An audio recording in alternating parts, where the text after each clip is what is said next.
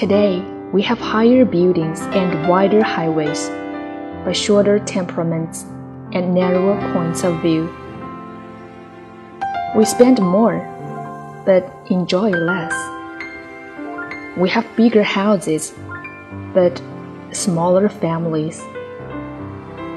We have more compromises, but less time. We have more knowledge, but less judgment. We have more medicines, but less health. We have multiplied out possessions, but reduced our values. We talk much. We love only a little, and we hate too much. We reached the moon and came back, but we find it troublesome to cross our own street and meet our neighbors. We have conquered the outer space, but not our inner space. We have higher income, but less morals.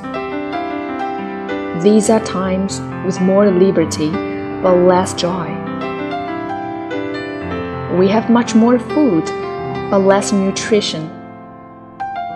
These are the days in which it takes two salaries for each home, but divorces increase. These are times of finer houses, but more broken homes.